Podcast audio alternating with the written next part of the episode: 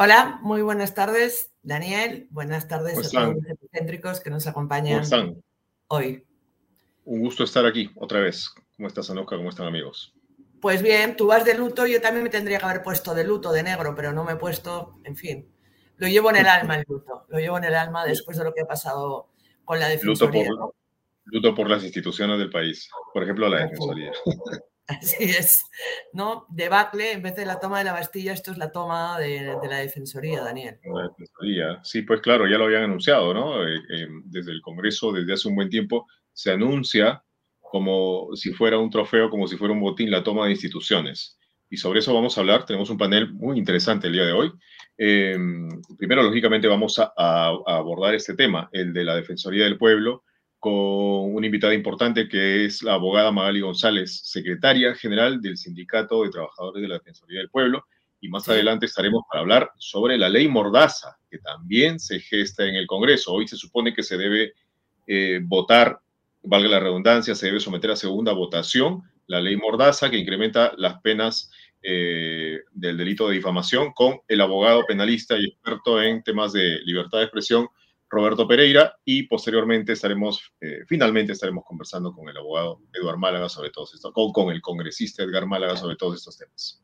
Que él ha pedido que se revise la votación, ¿no? Una reconsideración de la una reconsideración de la votación de Josué Gutiérrez como defensor del pueblo, que se dio ayer justamente. Eh, bueno, pues así están las cosas, pero vamos con las primeras declaraciones que ha dado Josué Gutiérrez el hombre que ha logrado este, que derecha e izquierda eh, pues lleguen a acuerdos. Luego hablaremos de a qué acuerdos han llegado. Vamos con las primeras declaraciones de Josué Gutiérrez, nuevo defensor del pueblo. Hay que demostrar con los hechos que podemos hacer mucho, que siempre vamos a estar seguramente bajo el escrutinio, la observación y la crítica, no solamente de la prensa, sino de quienes eh, opinan eh, por la especialidad que tienen Siempre eh, soy un hombre eh, que está formada en los principios democráticos y creo en la libertad de opinión y cada uno que opina tiene su motivación. Así que, se le cuestiona por estar eh, relacionado con el señor Vladimir Cerrón, fue su abogado.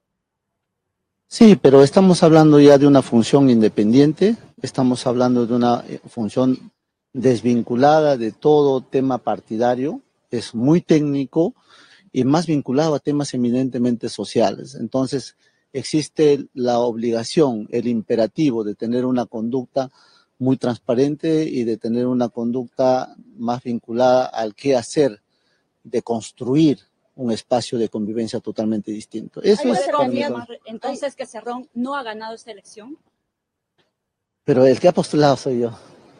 El señor Cerrón no tiene nada que ver. Yo tengo mucho aprecio por los líderes políticos, incluido el doctor Vladimir y no, no tendría por qué este, decir eh, que ha ganado tal o cual bancada. Me ha apoyado, eh, Alianza para el Progreso, como, como partido, como bancada, igual lo ha hecho Fuerza Popular, Perú Libre y otras bancadas. Justamente sobre eso, eh, ¿le sorprendió este apoyo eh, del fujimorismo en toda la... No, yo quiero admirar más bien, no me sorprende, porque debería, eh, debería tenernos tranquilos eh, que estos hechos se puedan dar más cotidianamente, porque acá no hay interés partidario, el interés es el fortalecimiento institucional, democrático eh, y que participan pues los actores, que son los partidos, que son las bancadas que están representadas. Daniel,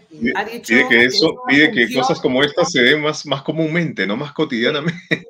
Pero ha dicho, ha dicho que es una función independiente, entonces vamos a ver qué tan independiente es con el siguiente tuit. Exactamente, vamos con el siguiente tuit porque una cosa es lo que dice José Gutiérrez y otra cosa es lo que dice Vladimir Cerrón. Vamos. Vamos con el, con el, a ver, el partido Perú Libre felicita, dice Vladimir Cerrón, la elección del nuevo defensor del pueblo, Josué Gutiérrez Cóndor, deseándole éxitos en su labor y que la misma reivindique su verdadera función y que la misma reivindique su verdadera función. Eh, va a haber que Vamos a ver cuál es la verdadera función de la Defensoría según ellos. Daniel. Sí, claro. Eh, bueno, por lo menos aquí ya le está diciendo tácitamente, al parecer, el señor Cerrón, al nuevo defensor del pueblo, cuál debe ser la nueva función de la Defensoría. Entonces, ojalá que esto no sea como aquella promesa de que él no sería ni portero del gobierno y, luego terminó siendo esto prácticamente eh, por algunos ministerios una filial de Perú Libre. Esperemos y primero vamos a ver qué pasa con la, con la reconsideración, si es que esto se reconsidera finalmente, ¿no? Eso es importante. Ahora, eh, claro, el señor eh, Gutiérrez dice, ojalá que esto se, ocurra con, más con mayor frecuencia. Ojalá que no ocurra con mayor frecuencia más bien, porque esto ha, esta ha sido una elección en donde no ha, donde ha estado ausente la meritocracia. Bueno, y aparte no hubo ni debate, Daniel, ¿no? La Junta de Portavoces eh, se reunió y decidió que se pasaba al voto este, sin debate. O sea, los ciudadanos no pudimos ni escrutar el proceso de selección ni ver los argumentos por los cuales eh, se eligió al defensor del pueblo. Tenemos que precisamente, busca lo que, lo que demandaba eh, desde hace ya un buen tiempo el sindicato de la Defensoría del Pueblo. Justamente vamos a hablar, ya porque no, no tiene ella mucho tiempo, lamentablemente, este, nos pidió que ingresar eh, temprano en el programa. Eh, vamos a hacer un repaso rapidito del tablero y luego vamos ya con nuestra primera invitada, la doctora González, secretaria general del sindicato de la Defensoría del Pueblo. Lo que eh, brevemente ¿no? llamó la atención, por ejemplo, la, en un primer momento, cuando todavía solo tenía 86 votos Josué Gutiérrez, María del Carmen Alba, ex presidenta del Congreso y Acción Populista, bueno, pues se había votado en abstención y de repente le vino la ciencia infusa y, las energías divinas y cambió a verde, cambió a verde. La iluminación en cinco segundos, además. Así es este, los Illuminati. Y entonces, bueno, pues ya tuvo los 87 necesarios, finalmente tuvo 88 porque hubo otra congresista de Fuerza Popular que también se sumó a este cambio, el cambio, la abstención por el voto verde. Vamos ya con Magali Gutiérrez, secretaria general del Sindicato de Trabajadores de la Defensoría. Ellos subjetaron el proceso de selección, se llegó a un contencioso en los tribunales. También hay que recordar que la Corte Interamericana en su informe hace referencia a la Defensoría y a la necesidad de que haya nuevas y mejores maneras eh, para elegir al defensor o la defensora y hemos visto que de eso nada. Muy buenas tardes, ¿cómo estás? Magali González, Magali González, Anuska. Sí, no me van a emparecer con el nuevo defensor. Buenas noches, buenas noches, eh, doctora González. Eh, de alguna manera, claro, el discurso del nuevo defensor del pueblo es que eh, situaciones como, como esta ocurría ayer en el Congreso eh, se repitan, no ocurran con mayor frecuencia. O sea, se refería a este consenso que según las bancadas del Congreso ha ocurrido y ellos eh, se sentían en realidad muy felices con ello, ¿no? Y decíamos con Anuska, más bien ojalá que no ocurra, porque es que lo que ha pasado es lo contrario de lo que, de, de cómo debía elegirse al defensor del pueblo en donde primara la democracia, la transparencia, eh, etcétera, la pluralidad, eh, el control ciudadano. Eh, por favor, su primera reflexión sobre esta elección. Sí, claro, Daniel. Mira, lo que hemos visto anoche es solo el resultado de lo que hemos venido denunciando desde hace un año, como bien lo señalabas tú al inicio del programa.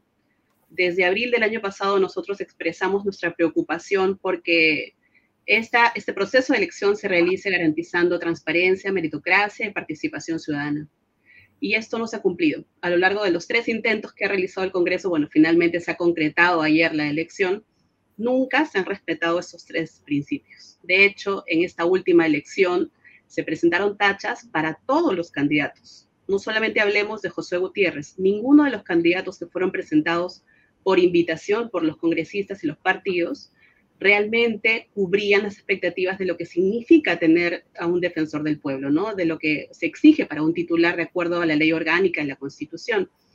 Estamos hablando de una persona de conocida trayectoria y esto no se refleja en ninguno de los candidatos. Es más, se presentaron tachas en cada uno de los supuestos y los congresistas, o en este caso la comisión especial, no dio eh, ninguna respuesta a ninguna de esas tachas.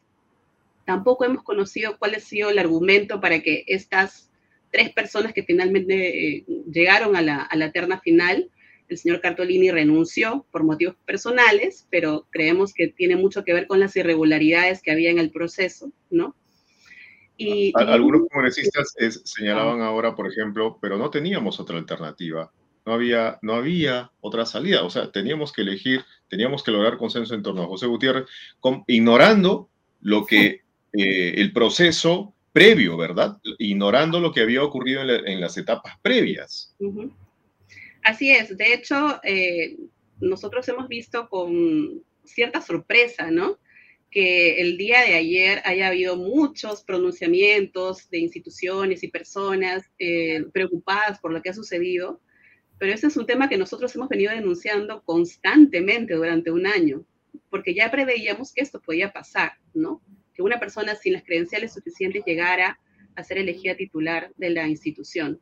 Todavía estamos a la expectativa de que suceda con las reconsideraciones, pero efectivamente lo que tiene que hacer el Congreso es convocar a un nuevo proceso, garantizar que sea transparente, meritocrático y que cuente con participación ciudadana. Es más, la ley orgánica establece efectivamente dos modalidades, pero la que debería primar es la del concurso público, para garantizar la participación ciudadana. Quiere decir que cualquier persona que se considere con las credenciales y las capacidades suficientes para, para estar en esta institución, para ser elegida como titular, pueda presentarse. Y que además el proceso sea realmente un proceso que garantice transparencia, que nosotros sepamos por qué los congresistas preguntan lo que preguntan, que no sea simplemente a partir de sus ideas, a partir de, de sus posiciones políticas o ideológicas, ¿no? Sino que haya un trasfondo, un perfil determinado de lo que se necesita para este defensor. Y que además haya participación en las tachas, sí. Que eh, parece que las reconsideraciones, no es por ser pesimista, no van a prosperar, eh, las de eh, Ed Málaga y Anderson. Entonces, ¿qué acciones va a tomar el sindicato? Porque esto parece ya que es un hecho consumado, ¿no? Bueno, todavía tenemos la oportunidad. En realidad nosotros insistimos en que el Congreso tiene la oportunidad en este momento de corregir esta situación, porque no solamente es nuestra posición, es la posición de la ciudadanía en general. ¿no? Esta persona que ha sido elegida en realidad no, no cuenta con, con, el apoyo de ninguna una organización, de la ciudadanía en general, ¿no? Eh, hay muchísimos cuestionamientos a su nombramiento en este momento. Entonces, el Congreso tiene la oportunidad de corregir esta situación. Y nuestro rol como sindicato, frente a la consumación de, la elección en, esa eventualidad, va a seguir siendo la defensa de los derechos de nuestros trabajadores, y también la defensa de la autonomía institucional de la Defensoría del Pueblo. Cuando se habla de la necesidad de fortalecer a la Defensoría del Pueblo, en realidad se está hablando de la necesidad de cambiar lo que actualmente hace la Defensoría, ¿no? Y la posición tan marcada en la defensa de derechos que ha mantenido incluso en situaciones difíciles para el país. En realidad eso es lo que se está buscando ahora. Por ejemplo... Eh, dale, dale. No, Anuska, Anuska, continúa, por favor. Dale, dale, dale, dale. Por, ejemplo, eh, ¿qué diferencia eh, seguramente hay muchas diferencias, pero, pero, pero eh, me gustaría hacer un paralelo más bien sobre la evolución de estos procesos de invitación, ¿verdad? Porque si bien es cierto, la invitación está contemplada en la ley, eh, todo lo que se ha hecho en los últimos tiempos ha sido por invitación, incluso la elección del, del anterior defensor del pueblo, Walter Gutiérrez, también fue por invitación. Allí también en ese momento se logró consenso de bancadas. Ahora, aparentemente, se ha nombrado consenso de las bancadas en el Congreso de la República para elegir a otro invitado, a José Gutiérrez. ¿Cuál es la diferencia entre ambos casos? Bueno, justamente con el anterior defensor del pueblo, con el doctor Walter Gutiérrez, también tuvimos problemas desde el inicio de su gestión. Lo primero que él hizo fue pedir a 30 trabajadores cerca de la Navidad de ese año en el que fue elegido y a lo largo de su gestión también han habido una serie de situaciones en las que el sindicato como organización, como gremio, ha tenido que mostrar una posición distinta en defensa de la institucionalidad, ¿no? en defensa de la autonomía de la Defensoría del Pueblo y que es finalmente el mandato constitucional que nos motiva y que nos, que nos obliga, que nos vincula como trabajadores de esta institución. Ahora, es importante comentar, Anuska, eh, a los amigos que están conectados y que nos están escuchando, que están escuchando a, la doctora Magali González, que precisamente el Sindicato de Trabajadores de la Defensoría es una organización que ha estado muy activa en los últimos tiempos y que es precisamente la que interpuso esta acción de amparo que mereció el pronunciamiento del Poder Judicial del tercer juzgado constitucional recientemente, diciéndole al Congreso de la República cómo debe ser la elección del defensor del pueblo. O sea, esa es la, la, ese es el, juego, eh, digamos, el rol que ha asumido en los últimos tiempos del sindicato. Y, doctora González, ¿qué ordenó o qué decidió el tercer juzgado constitucional recientemente, hace muy poquito, sobre cómo debe ser esa elección? ¿Qué le dijo al Congreso? En primer lugar, el juzgado le dijo que el proceso había, tenía una serie de irregularidades, ¿no? Y que además no se estaban respetando una serie de derechos. Pero además, eh, al final, con la parte resolutiva, lo que dice el juez es que exhorta al Congreso, en primer lugar, a aprobar un reglamento especial en el que se defina el perfil del defensor y también las características del proceso por el cual va a ser elegido y en segundo lugar, también indica que se tiene que respetar o en todo caso garantizar, mejor dicho, la transparencia y la meritocracia en este proceso de elección. Y el Congreso siempre ha sido renuente a asumir las decisiones del juzgado, porque recordemos que el juzgado ha emitido medidas cautelares por las cuales ordenaba la suspensión del proceso. Y el Congreso... O sea, eh, o sea, el juzgado le dijo, el juez constitucional le dijo al Congreso, eh, ok, antes de elegir a tu, al defensor del pueblo del país, tienes que hacer un reglamento especial y decir cómo, cuál debe ser el perfil. Eso el Congreso no lo ha cumplido, entonces. No lo ha cumplido y como te decía, la renuencia del Congreso fue el juzgado nos está limitando en nuestra atribución constitucional porque nos está impidiendo elegir al defensor. Pero ahora ya contamos con una resolución. El juez ya emitió sentencia. El juez ya dijo efectivamente fundado el amparo del sindicato en parte, ¿no?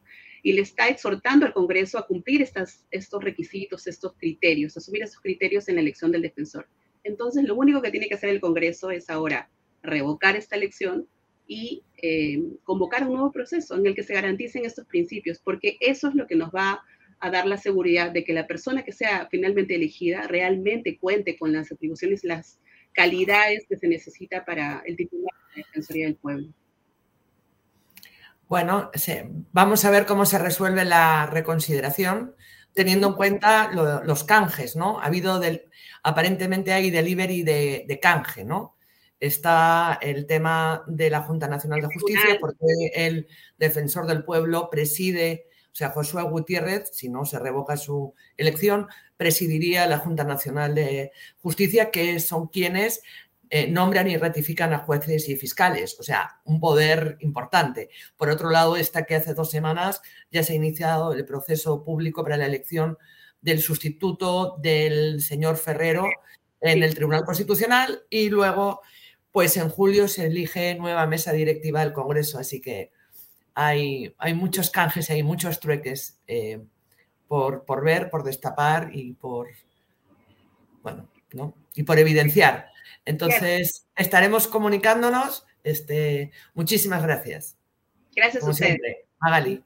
muchísimas gracias. Hasta pronto, porque seguramente va a ser muy pronto. Sí. Gracias. Este, Daniel, a mí me entró hambre ya. ¿Tú tienes alguna receta? Vamos con nuestro auspicio, con yogurtigo vamos con nuestro primer auspiciador porque estoy seguro que es un auspiciador muy refrescante. Ah. Vamos, vamos con él, ¿sí? para continuar con esta agenda muy recargada, ¿no? Sí, que de refrescante tiene Vamos. Comienza tu día contigo, con el yogur natural y balanceado de Tigo. Solo frutas frescas, mieles y algarrobinas que se derriten en tu boca especialmente seleccionadas para ti. En el cuidado de tu alimentación, Tigo está contigo. Tus días siempre son mejores con yogur Tigo. Tigo, naturalmente bueno. ¿Alguna receta express? Porque no, no, hoy día, ha sido muy, hoy, día, eh, hoy día ha sido muy, digamos, eh, no sé, muy, muy puntual, mi, mi, mi, no ha sido nada, este, nada elaborada, es simplemente mi tigo, eh, un poquito del cereal de mis hijos y algarrobina, algarrobina piurana y ya está. Con algarrobina el Mira, queda- tenía, tenía que decirlo de, bueno, es que Daniel es un gran cocinitas como buen piurano, así que él nos traerá las recetas y yo me las apuntaré todas, una a una. ¿Ya? Vamos ya con el siguiente invitado, que es el abogado penalista, experto en temas de libertad de expresión y también eh, ha trabajado durante muchos años en Defensoría con el abogado Roberto Pereira. Muy buenas tardes, muchas gracias por acompañarnos, como siempre. Y la primera pregunta es, ¿qué valoración hace de la designación o la elección de Josué Gutiérrez como defensor y qué es lo que está en riesgo? Usted que no sé si fue fundador, pero casi, pero ha trabajado muchos años en Defensoría también. No se le escucha. A ver. Sí, muy buenas noches. Este, en primer lugar, eh, sí, efectivamente, yo trabajé durante 11 años en la Defensoría del Pueblo, formé parte del grupo, digamos, que de profesionales que fundamos la institución, ¿no? Yo, aunque entré un poquito, unos meses después, digamos, de la de la funda, del- de, que comenzó a ejercer las funciones, digamos, la Defensoría del Pueblo, que fue en septiembre del año 96. Eh, yo ingresé un poco después, unos meses después, pero formé parte, digamos, de esa experiencia de, construir una institución nueva, una institución eh, que no formaba parte de la tradición constitucional peruana. Eh, había existido antes en la Carta del 79, pero era una suerte de apéndice del Ministerio Público. La Defensoría del Pueblo, el, digamos, la, la Defensoría del Pueblo era una función eh, que eh, la ejercía el, el, Ministerio Público, ¿no? Entonces, y era una función básicamente de, prevención de conflictos, ¿no? De intervención en determinadas eh, circunstancias, de hacerse cargo de unos problemas, pero muy limitado, ¿no? Es la Carta del 93 la que instaura la Defensoría del Pueblo como una institución constitucional autónoma y la dota ciertamente de los perfiles que, que se comenzó a construir desde el año 96 y que ahora y que ahora todos conocemos. Y el tema de la elección del defensor del pueblo siempre fue un tema problemático, ¿no? Eh, recordemos que el doctor Jorge Santisteban, ¿no? Eh, también fue elegido por una suerte de consenso, ¿no? Que alcanzó entre las bancadas.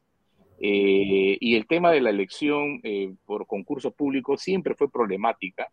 Se introdujo esta fórmula de la invitación precisamente por las dificultades que, que, presentaba la, el, tema del concurso público.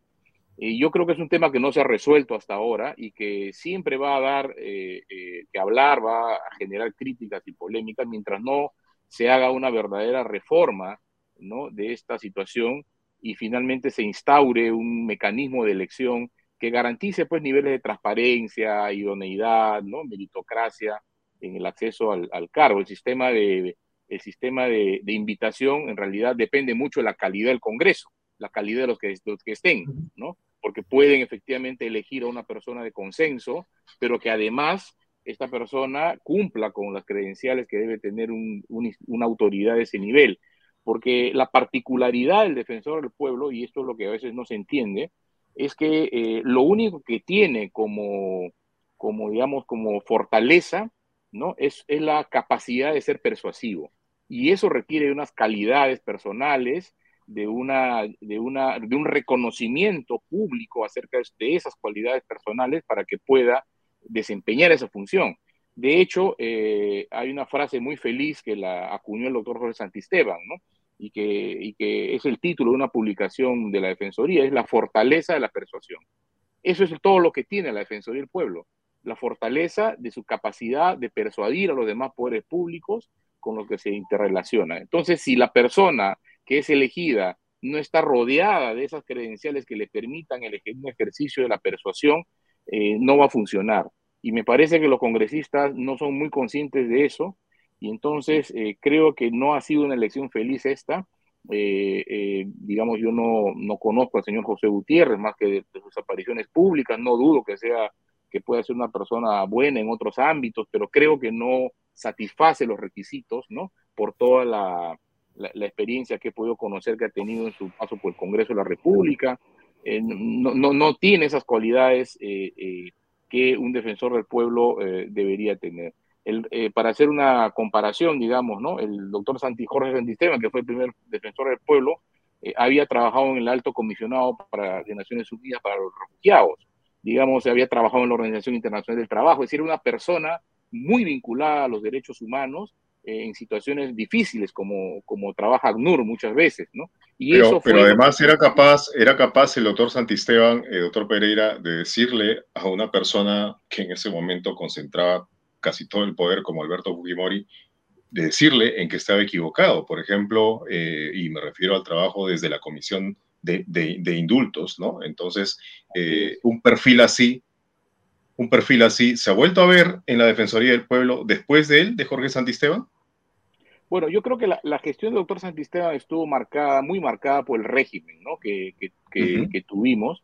Eh, yo creo que los que lo sucedieron, el doctor Walter Albán, que finalmente fue encargado de la Defensoría, y la doctora Beatriz Merino, cada quien supo estar a la altura de las circunstancias en las que le tocó eh, a la Defensoría eh, em, actuar, ¿no? Y Pero después de, la gestión del doctor Albán, digamos, poco que se ha visto, no sé, un poco que la, imagen del, del defensor del pueblo se ha visto cuestionada, ¿verdad?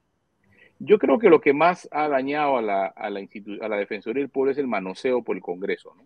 Eso ha sido un, un, terrible daño que se le ha hecho a la, a la institución. Recuerdo mucho, por ejemplo, cuando estuvo el doctor eh, Eduardo Vega, ¿no? Eduardo Vega. A, decirle, no, el interino, el interino, ¿no? Lo mismo con la doctora Rebollar ahora mismo, ¿no? Y son dos personas que, de mucha trayectoria que también forman parte del grupo fundador de la Defensoría del Pueblo y que al contrario, yo creo que esa experiencia es la que se debe aprovechar. Yo, por ejemplo, siempre y lo he dicho públicamente, el Congreso no ha debido ya hacerse problemas, o sea, debió haber ratificado en el cargo a la doctora Eliana Rebollar, ¿no? ¿Qué sentido tiene de no Es lo que precisamente lo que le iba a decir, ¿no? O sea, eh, la, la, doctora Rebollar ha sido impecable en su trabajo, ¿no? Ha cumplido a carta cabal, es una persona de carrera, como, Vega, ¿cierto? Conocen eh, la institución, las fortalezas, las debilidades, son camisetas y se plantan, ¿no? Que es eso, el poder de la persuasión es el, tener el valor de plantarte, este, caiga bien o caiga mal al poder, ¿no? Y entonces... sin duda, sin lugar a dudas. ahora a, Vladimir Serrón ya como aleccionando de, de salida, ¿no? de arranque. Eso, que ahora sí el rol de la, defensoría va, va, va, a estar bien encaminado, ¿no? Prácticamente, o sea, dictándole la plana, ¿no? Eso le hace mucho daño a la defensoría porque eso la politiza, ¿no? Y politizar a la defensoría es, es, es herirla de muerte porque precisamente pierde su capacidad de poder impactar eh, y de persuadir a las autoridades que, como bien decía Daniel, en muchos casos son autoridades muy reacias, ¿no? A, aceptar eh, eh, determinadas líneas de actuación que la defensoría marca. La autora Rebollar, por lo demás, Anuska, ha sido una funcionaria que ha estado a cargo de dos oficinas muy complicadas de la Defensoría del Pueblo. Me refiero a la oficina de Ayacucho y a la oficina de Huancayo, donde se han presentado, como todos sabemos, una serie de conflictos, en, no solamente conflictos eh, eh, vinculados a derechos sociales, sino conflictos políticos que han afectado derechos fundamentales como la vida, la integridad de las personas, y ha sabido ella eh, liderar esas oficinas con mucha, con mucha sapiencia, ¿no? Entonces, desperdiciar ese bagaje eh, de un funcionario o una funcionaria pública como ella me parece una torpeza total. Eso no es consolidar las instituciones, todo lo contrario. Eh, y por eso creo que es un desacierto no haberla ratificado en el cargo y más bien haber ido a una aventura ¿no? de elegir a una persona que claramente no tiene la experiencia ni las credenciales para un cargo como ese. ¿no? seguramente, sí, Anuska, perdóname. No, no, le, quería preguntar eh, Anuska, al doctor Pereira, pero seguramente quizá no haya, hipotéticamente puede no haber una reconsideración. No va a haber. Pero en caso, en caso, en caso del Congreso ceda, ¿usted cree que se va a eh, acoger eh, la, la resolución judicial del juez constitucional que dice que tiene que haber un reglamento especial para la elección y para el perfil? ¿Cree que eso ocurra?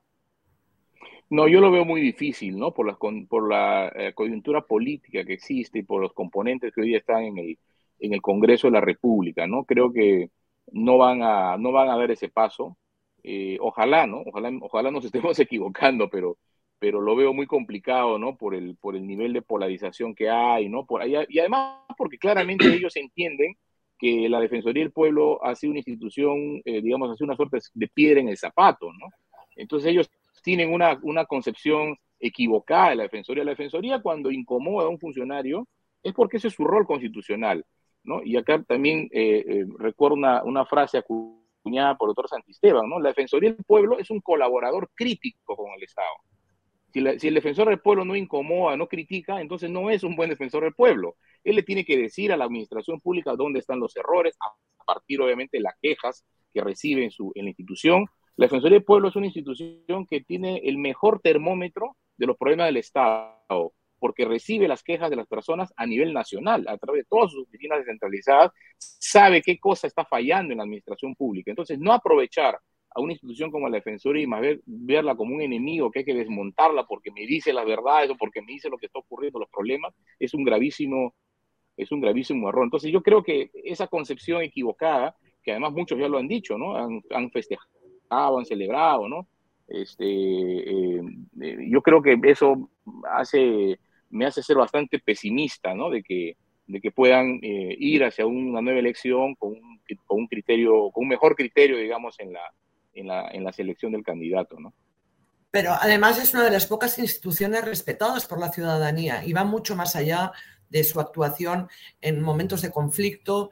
Eh, hay presos que, necesitan ayuda y llaman a defensoría, hay personas que se sienten eh, maltratadas o violados sus derechos ciudadanos y, humanos y, son atendidos por Defensoría. Entonces, desdibujar la Defensoría es quedarnos sin el salvavidas institucional como ciudadanos. Sin duda, sin duda, es, debilitar las garantías que tienen los derechos fundamentales, ¿no? Eh, si bien es cierto, tenemos garantías judiciales que son, eh, digamos, muy complicadas a veces de activarlas, muy costosas, muy morosas, ¿no? La Defensoría del Pueblo es una institución, en primer lugar, gratuita, no cuesta, ¿no? Eh, en segundo lugar, es una institución eh, que tiene una, una concepción de, de, actuación muy inmediata, muy rápida.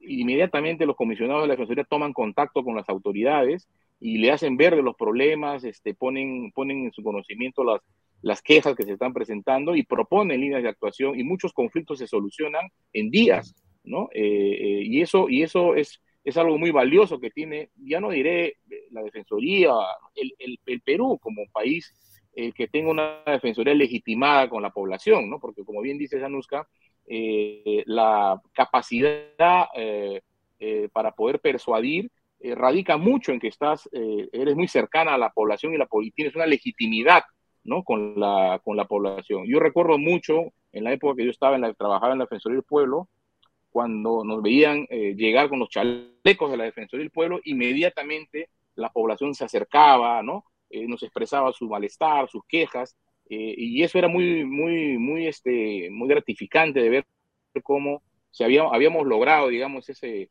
ese acercamiento y esa legitimidad con la población. desperdiciar eso me parece una, una tontería total. Claro. Ahora, doctor Pereira, la Defensoría del Pueblo, con la doctora Eliana Rebollar, también había expresado su preocupación por eh, la ley Mordaza y en general por todos los proyectos que desde el Congreso se impulsan para socavar el, trabajo periodístico, el trabajo de investigación periodística. Eh, esto no se está discutiendo todavía. Hoy se, eh, preveía la, la, segunda votación y su aprobación definitiva, la de la ley Mordaza. Eh, quizás se haga, no lo sabemos aún, quizás se haga mucho más tarde, eh, al tope de la madrugada, pero eh, ¿qué perjuicio ocasionaría otra vez, se ocasionaría otra vez desde el Congreso la aprobación de esta ley? Bueno, yo creo que esta ley tiene dos problemas, ¿no? El primero es un problema de, amedrentamiento a la, prensa, incrementando el marco de la pena a cuatro años, y muchos han dicho, bueno, acá no hay ningún riesgo de cárcel, porque como es menos de cuatro, es cuatro, ¿no? Eh, no hay cuatro o menos de cuatro, no hay posibilidad de carcelería. Sin embargo, eso es muy relativo, porque aquí en el Perú hemos, hemos visto que hubo una sentencia contra una persona por menos de cuatro años, precisamente en un caso de libertad de, eh, de, información o de expresión. Eh, em, entonces, es una facultad del juez, ¿no? Entonces, elevar una pena de tres a cuatro mm, algún juez se puede sentir tentado a no seguir esa pauta e imponer una pena efectiva. Pero yo creo que ese no es el principal problema. El principal problema eh, yo creo que es eh, elevar el plazo de prescripción, porque el plazo de prescripción en el Perú es de, eh, está vinculado al máximo de la pena. Hoy día el plazo de prescripción es de cuatro años y medio. De aprobarse este proyecto, el plazo de prescripción va a ser de seis años. ¿Y por qué digo esto? Porque el objetivo de, esta, de este tipo de medidas no es tanto condenar a un periodista que vaya preso, es tenerlo procesado, es someterlo a los rigores del proceso. Es lo que en derecho penal se conoce como la pena del banquillo, ¿no? Te tengo procesado, te desgasto, emocionalmente, económicamente, te distraigo de tu labor periodística, genera un efecto inhibitorio porque, claro, te vas a tener que cuidar, no vas a poder seguir investigando o no hacerlo de la misma manera, y también generar un efecto inhibitorio en los otros periodistas, ¿no? Que, claro, van a pensar tres veces antes de eh, eh, ocuparse, digamos, de este personaje o del tema, ¿no? Por el cual se ha generado la querella. Entonces, esto ya está absolutamente probado.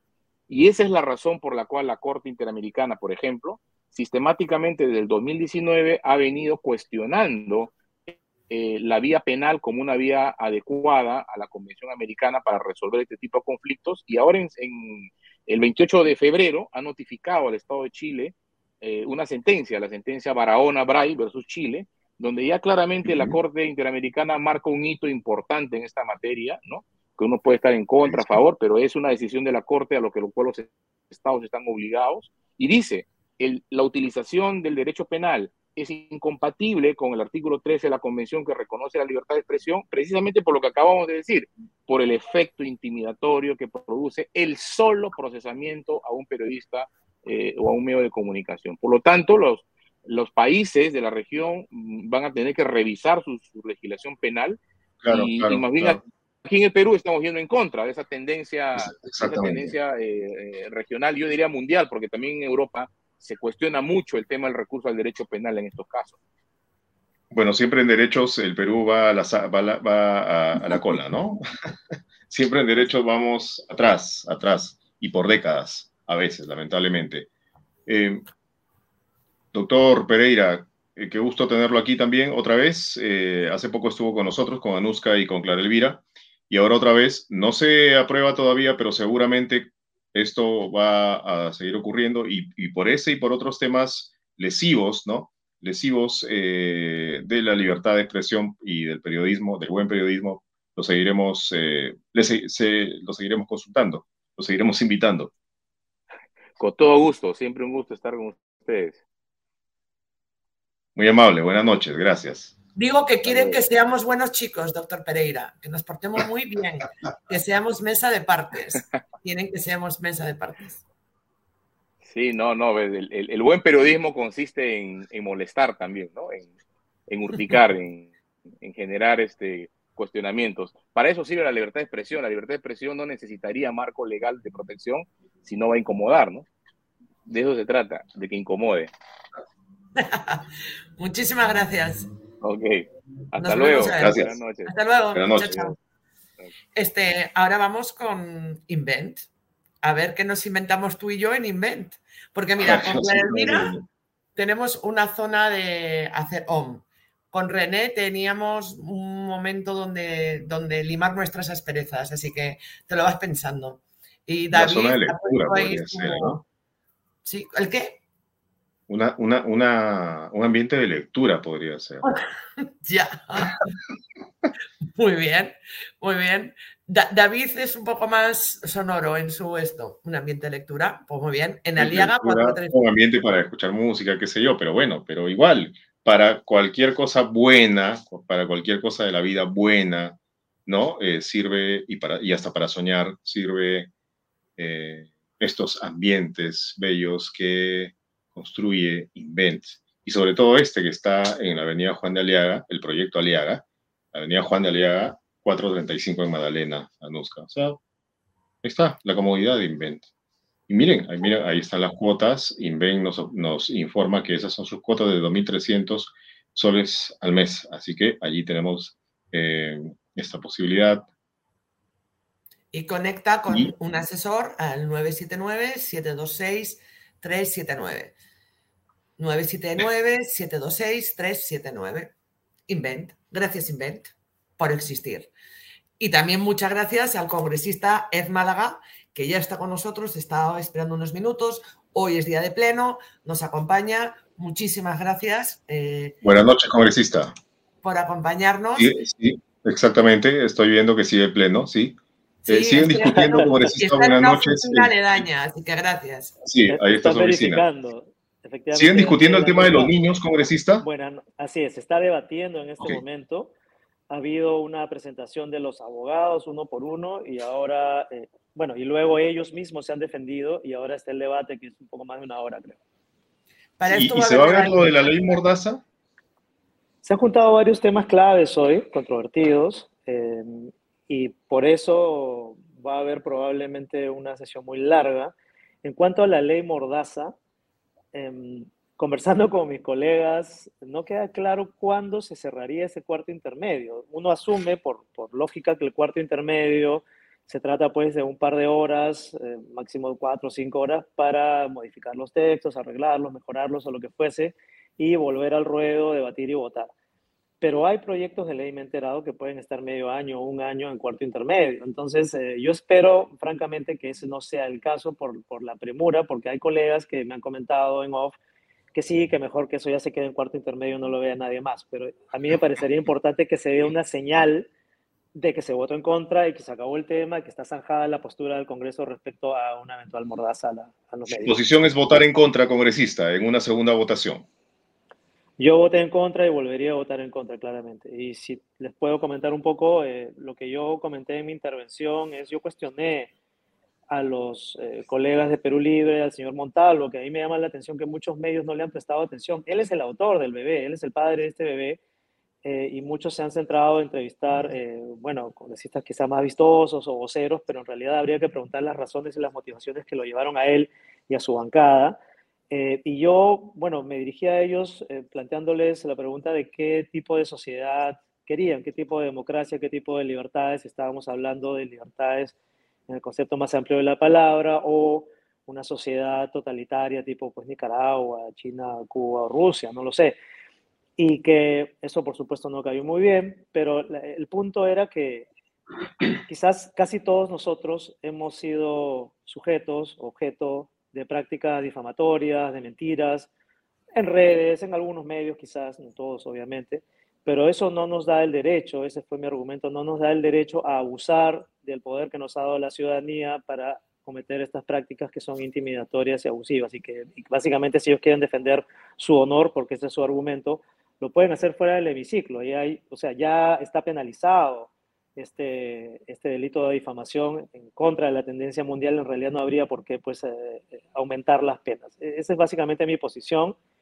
Eh, yo creo que es un debate innecesario, estamos yendo realmente en contra, hacia atrás en el tiempo, y bueno, espero que se zanje de esa manera. Hablando de ir en contra, o sea, atrás en el tiempo, ¿cómo va el tema de la reconsideración planteada por usted a la votación de ayer? Usted votó en contra de mm, de Josué Gutiérrez como, eh, como defensor, pero claro, 88 dijeron sí. También ha habido noes importantes, ¿no? Alex Flores de Perú Libre votó en contra, por ejemplo, ¿no? Este, o sea, no votó en bloque Perú Libre, sí eh, Alianza para el Progreso, sí Acción Popular, sí el Fujimorismo, y ¿no? ¿Cómo va ese pedido de eh, reconsideración? El suyo y el presentado por el congresista Anderson. ¿Se va a ver o se va a quedar también en un eterno cuarto intermedio? No, a, ver. Yo, tengo la, garantía de la presidencia y de la mesa directiva que se va a ver hoy, que se va a votar hoy. La pregunta era cuándo, ¿no? A veces se ven estas cosas al inicio de la sesión, a veces se ven en medio de la sesión, a veces al final de la noche. En este caso, eh, lo que me decían que era importante para ellos era primero ver las acusaciones, el caso de los niños, y luego solucionado ese tema ya pasar a ver lo del defensor. Eh, ¿Cómo va, Anuska? Pues hay varios pasos, ¿no? Eh, lo primero era presentar efectivamente la reconsideración y tener el sustento legal. Hemos recurrido a un informe de la Comisión de Constitución que avala el hecho de que una pueda presentar reconsideración cuando la sesión ha sido suspendida, ¿no es cierto? Eh, que es el mismo, voy a llamarle artilugio, digamos, sí, artilugio que utilizó Fuerza Popular para tumbarse la segunda votación del adelanto de elecciones. Ellos pidieron una reconsideración cuando ya se había terminado la sesión, se había suspendido igual, entonces Bueno, básicamente hemos usado ese mismo instrumento. Pero depende, del, depende del presidente aceptar eso, ¿cierto? Porque fue después de que se cerrara la votación. Esa era la duda. Entonces, felizmente ha habido recepción de parte del presidente. De hecho, esto procede, esto va. Son tres reconsideraciones. Hay una también del congresista Azurín. Se va a ver la mía, entiendo, porque es la que entró primero, pero las otras dos se van a dar cuenta. Entonces, lo que viene ahora es una votación de la reconsideración que requiere 66 votos. Si se pasa ese número, se vuelve a votar, se vuelve a pedir los 87 para ya sea confirmar o rechazar la votación de Gutiérrez, en cuyo caso, si se rechaza, pues iríamos a un nuevo proceso de elección del defensor. ¿Y cómo ven los ánimos? Sí, ustedes que siempre sondean, ¿no? ¿Hay 66 votos? Bueno, como ustedes saben, yo no suelo contar votos, no es mi estilo. siempre critico eso, pero en fin, eh, el, trabajo, digamos, que yo he hecho... Pero sí conversa con sus colegas, ¿no? Claro, eso, conversar con mis colegas, por supuesto. Em, quiero dar un poquito de contexto a la situación. Yo sé que es muy atractivo hablar del fujicerronismo y caer en esa teoría, pues puede o no ser, pero en mi perspectiva desde adentro lo que yo veo es una pugna por la mesa directiva. Entonces lo que hay que tener en contexto no es solamente el fujimorismo, el serronismo, es en realidad el bloque izquierda y el bloque de derecha, el bloque pro-castillista y aliados y lo que era el bloque democrático que se oponía a Castillo. Entonces hay una preocupación en este llamado bloque democrático de eh, perder la mesa. Hasta ahora la han tenido siempre. Y la idea de que dándole un, puesto o una posición en la mesa a alguien de la izquierda pro-castillista o incluso a alguien del, partidario de Cerrón, estarían salvando la situación y no perdiendo la mesa a costa de incluir a alguien de la izquierda. Entonces, esa negociación o esa posibilidad de tener una mesa mixta, izquierda-derecha, es lo que genera esta necesidad de dar señas, de dar señas al serronismo o al castillismo de que sí, yo te puedo ceder algo, estoy contigo, esta es la prueba, mira, te voy a dar un defensor que esté hecho a tu medida para que sepas que, ¿no? Efectivamente podemos contar contigo después. O sea, para mí no es simplemente el tema de la alianza fujicerronista, sino un objetivo ulterior que es el control de la mesa directiva. Y lamentablemente, los, digo lamentablemente porque son las bancadas que están yendo en contra de, sus, de lo que han predicado siempre, como por ejemplo eh, Fuerza Popular, eh, APP, Acción Popular, Podemos, Somos, son bancadas que siempre se han opuesto, han vociferado en contra de la izquierda, en contra del comunismo, en contra de la extrema izquierda, y de pronto eh, votan a favor de este señor que tiene vínculos muy claros con el serronismo. Entonces yo creo que la pregunta a hacer es cuál es su motivación, porque ciertamente si uno evalúa la trayectoria de este señor, no es pues la persona más idónea. Ellos no están defendiendo a un candidato idóneo, están defendiendo una, eh, un intercambio o una negociación o un, canje. un acuerdo político. un acuerdo, claro, la política es acuerdo, pero claro, aquí está en juego. Lo cual no es ilegal, por supuesto, pero es eh, cuestionable si no tiene la, la transparencia debida. Claro, pero sí que es cuestionable cómo se ha elegido, es cuestionable que los ciudadanos no hayamos podido ver un debate porque así se quedó en la Junta de Portavoces. Está que el defensor del pueblo preside la comisión que va a elegir a los miembros de la Junta Nacional de Justicia está eh, la elección pendiente del miembro que sustituye en el Tribunal Constitucional, el doctor Ferrero, y también está la, mesa de, la elección de la mesa en el mes de julio. Entonces, o sea, lo que no puede ser es que la política sea un acuerdo eh, donde los daños colaterales no importen. O sea, mm, aceptamos lo que sea para lograr lo que queremos. Eso es lo que... Además, si me permites, es algo que yo he conversado con los colegas fujimoristas. Yo les digo, Oigan, yo entiendo que la Defensoría del Pueblo es un legado del gobierno fujimorista. Se creó durante el gobierno fujimorista y ahora la están rifando, ¿no? Básicamente por obtener un, acercamiento, por tener un acercamiento. Y, y, digamos, los colegas fujimoristas siempre intentan dar la sensación de que ellos tienen un plan mayor, una super estrategia genial, que va a salvar la democracia, ¿no? Pero que no te lo puedo compartir porque, claro, es secreto, es confidencial. Entonces, eso fue con la segunda votación del adelanto y eso ha sido ahora también. Sí, nos odian, nos van a odiar siempre porque somos antipáticos, dicen ellos, pero ustedes tienen que entender que hay razones para eso, pero no te lo explican.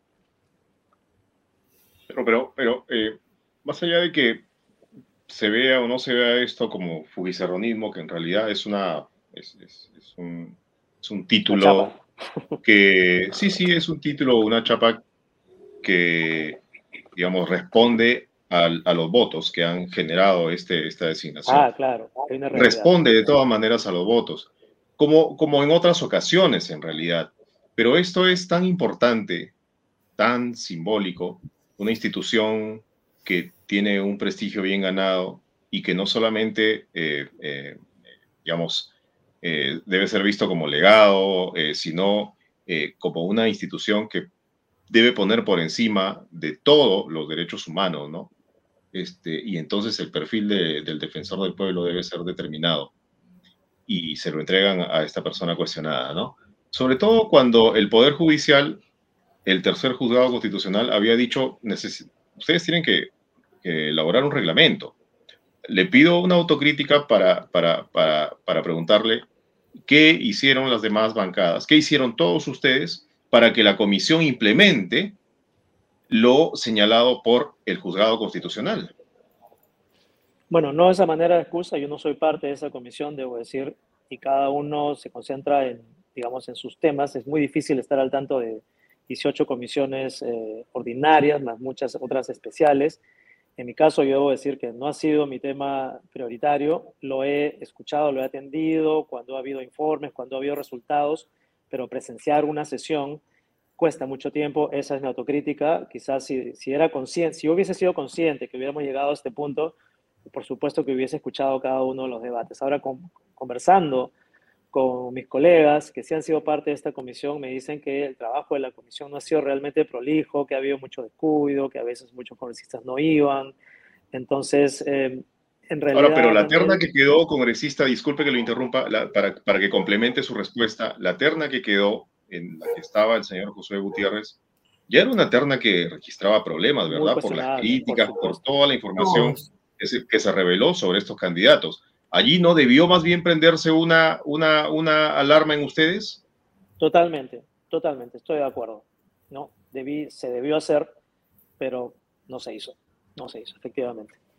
Eh, bueno, y cerrando la idea, lo que quería decir es que eh, el elegir personajes cuestionados para muchas de estas elecciones, y ya viene lo del TC también nuevamente, eh, responde básicamente no a criterios de meritocracia ni, la importancia del cargo, sino que responde a intereses.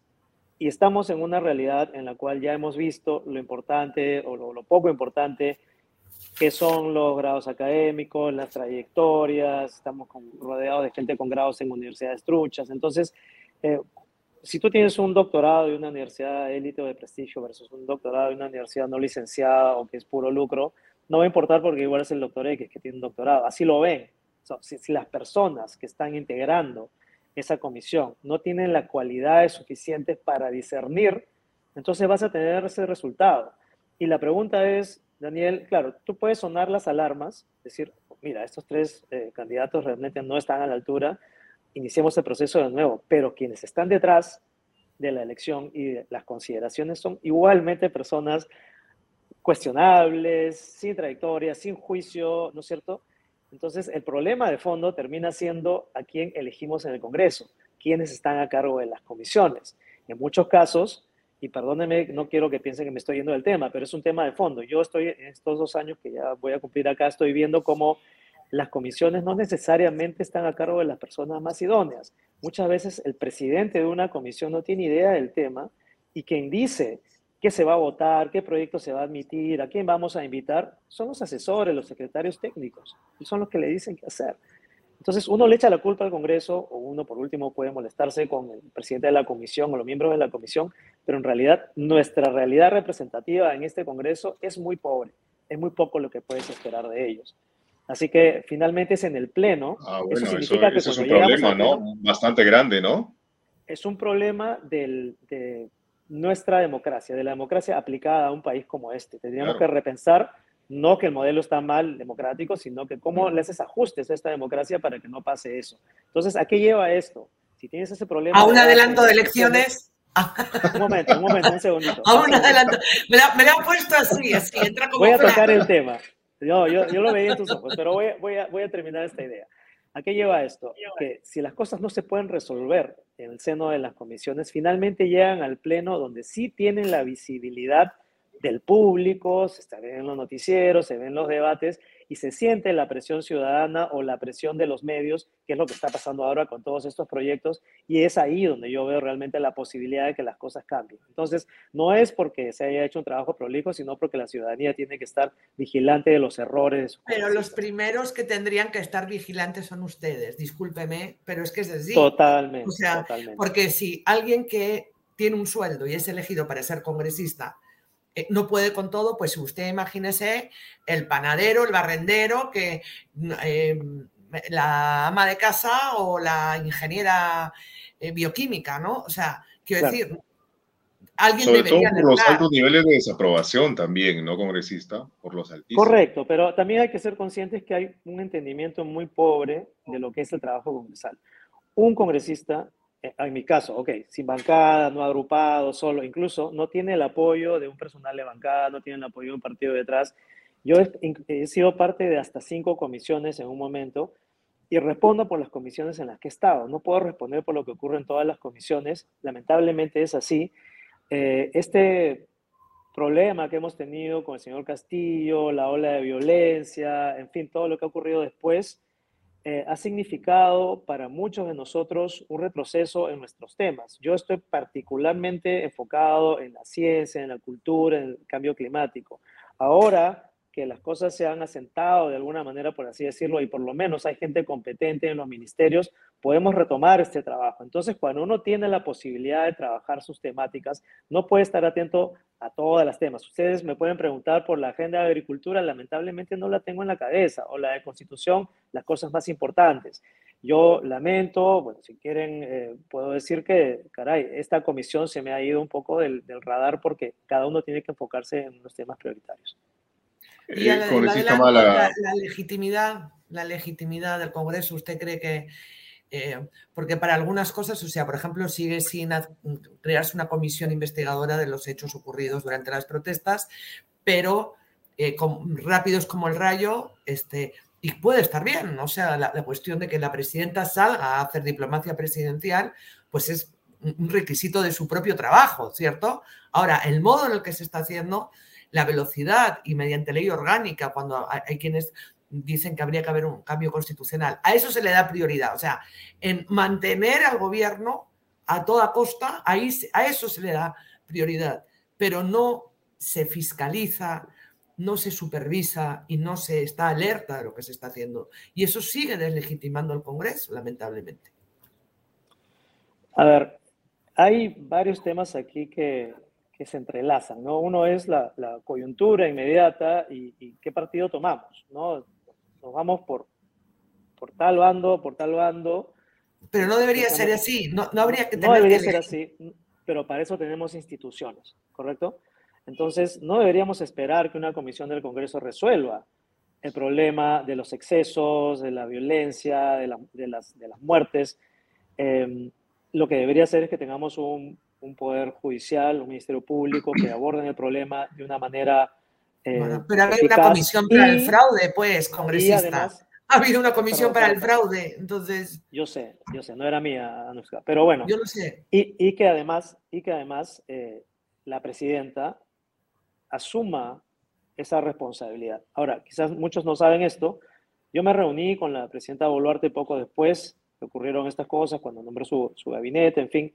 Yo le di varios mensajes. Yo le dije, Presidenta, tiene que haber responsables políticos. Yo no estoy convencido personalmente, Daniel Yanuska, que hubo una política sistemática de aniquilamiento, de asesinatos, pero evidentemente los hubo. O sea, hubo asesinatos, hubo excesos, hubo, eh, eh, hubo represión indiscriminada. Yo, eh, mi posición ante ella fue que los responsables políticos deberían ser los ministros. Esas cabezas debieron rodar en su momento justamente por eso, y ella debió dar la, digamos, la señal muy temprana de que eso le importaba. ¿Y qué manera mejor de demostrarla que haciendo rodar las cabezas responsables? Pero eso no ocurrió.